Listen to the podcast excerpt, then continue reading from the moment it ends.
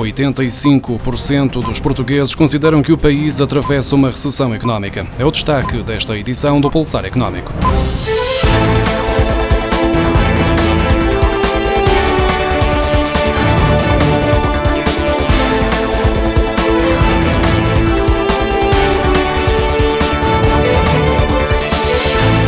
Cerca de 85% dos portugueses afirmam que o país atravessa atualmente uma recessão económica devido à pandemia de Covid-19, um valor próximo da média europeia de 86%. Este cenário antecipa uma redução dos investimentos de maior relevo na economia e uma quebra acentuada da confiança dos consumidores. Segundo as estimativas da Nielsen, estas não são as únicas más notícias. Antecipa-se também um certo pessimismo refletido nas perspectivas de emprego para os próximos 12 meses, já que mais de 80% dos inquiridos afirmam esperar tempos difíceis no que diz respeito a esta situação e cerca de 70% não antevêem perspectivas positivas para as suas finanças pessoais. A economia e a saúde surgem como as principais preocupações para cerca de 50% dos portugueses inquiridos no estudo mais recente da Nielsen. Os 46% de respostas alcançadas para o fator saúde representam uma marca histórica, evidenciando o efeito e os novos receios associados à pandemia de Covid-19. O emprego surge apenas como a terceira preocupação entre os portugueses. O equilíbrio entre trabalho e vida pessoal, que ocupava a segunda posição no estudo anterior, não alcança agora o pódio das preocupações dos portugueses. Em linha com este sentimento, 77% dos consumidores portugueses afirmam ter alterado no último ano os seus gastos para economizar nas despesas domésticas, sendo as principais medidas de poupança, por esta ordem, em vestuário, entretenimento fora de casa, gás e eletricidade, uso do automóvel, pedido de refeições takeaway e férias anuais. Olivier de Schutter, um especialista em pobreza das Nações Unidas, alerta que o número global de pobres pode aumentar em 176 milhões devido ao impacto da Covid-19, referindo que as medidas de proteção social tomadas pelos governos são insuficientes.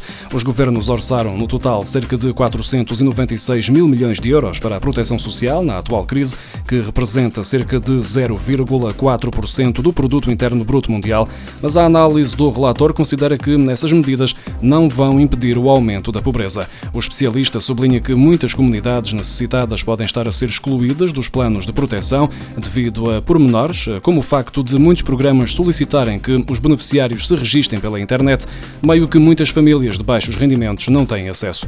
O relator considerou ainda que a desaceleração económica resultante da pandemia não tem precedentes em tempos de paz desde a Grande Depressão da década de 1930.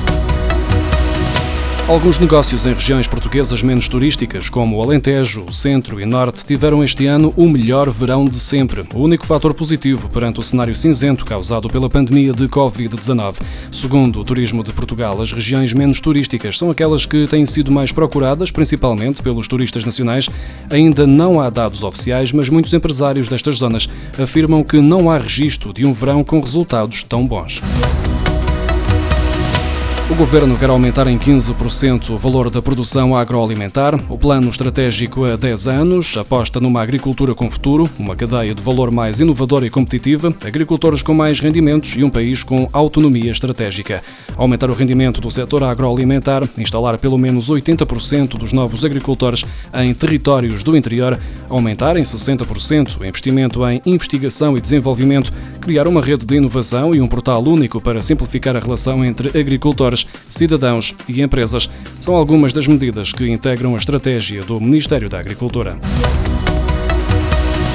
Todos os contadores de eletricidade que sejam instalados a partir de 25 de outubro pela EDP Distribuição, que em breve mudará de nome para E-Redes, têm de ser obrigatoriamente inteligentes, ou seja, devem permitir a leitura remota dos consumos e a comunicação de dados ao operador de redes de eletricidade à distância e de forma automática, sem haver a necessidade de serem os consumidores a comunicar as leituras. Numa segunda fase, a partir de 1 de janeiro de 2027, os cerca de 6 milhões de contadores instalados no país devem ser de nova geração e permitir leituras remotas. De acordo com a EDP Distribuição, já foram instalados mais de 3 milhões de equipamentos de medição inteligente entre novas instalações e substituições de modelos antigos. A média de instalação dos últimos três meses foi de cerca de 13 mil contadores por semana, apesar da pandemia. As metas da EDP Distribuição para 2020 apontavam para a instalação de cerca de 680 mil contadores inteligentes este ano, com o objetivo de chegar a 3 milhões e 200 mil no final de dezembro. O governo quer eliminar as estimativas das faturas. Os consumos devem refletir com exatidão o consumo efetivo de energia sobre o correspondente período real de utilização. Abono de família extra anunciado pelo governo no início de junho começa a ser pago a partir desta terça-feira, 15 de setembro. Este apoio extraordinário é atribuído apenas uma vez no mês de regresso às aulas e varia entre os 28 e os 37,46 euros, valores que surpreenderam muitos pais que pensaram, a quando do anúncio da medida, que receberiam o abono a dobrar, ou seja, que o valor do extra seria o mesmo do abono normal.